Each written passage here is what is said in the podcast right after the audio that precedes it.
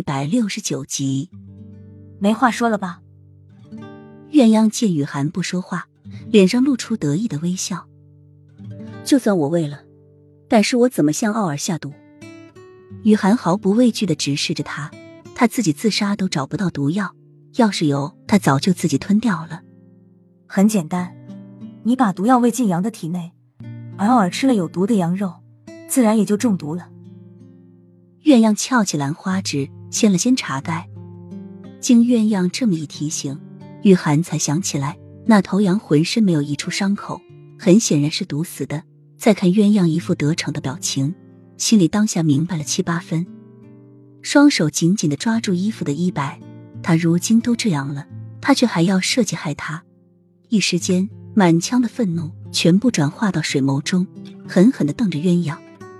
刘飞。有常识的人都知道，死羊的嘴是撬不开的，就算将毒药喂进去，也只会停留在喉管中。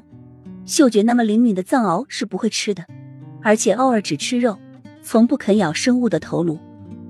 雨涵无畏的看着变色的鸳鸯，脸上带着挑衅的微笑。刘飞怎么对这件事这么清楚？还是这件事本身就是刘飞一手策划的？我记得家丁给我送羊的时候。这只羊全身没有一处伤口，现在想来，这只羊一定是被人毒死的，毒药融入到内脏中，而奥尔吃了有毒的内脏，自然也毒发身亡了。雨涵每说一句，鸳鸯的脸色就白一分，直至雨涵说话，鸳鸯的脸色就变得得加难看。雨飞，你伶牙俐齿，我讲不过你，但是奥尔的确是你毒死的，你要偿命。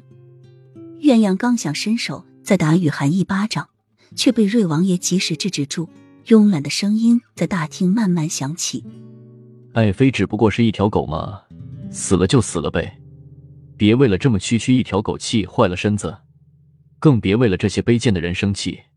来，去给本王更衣，本王要上朝了。”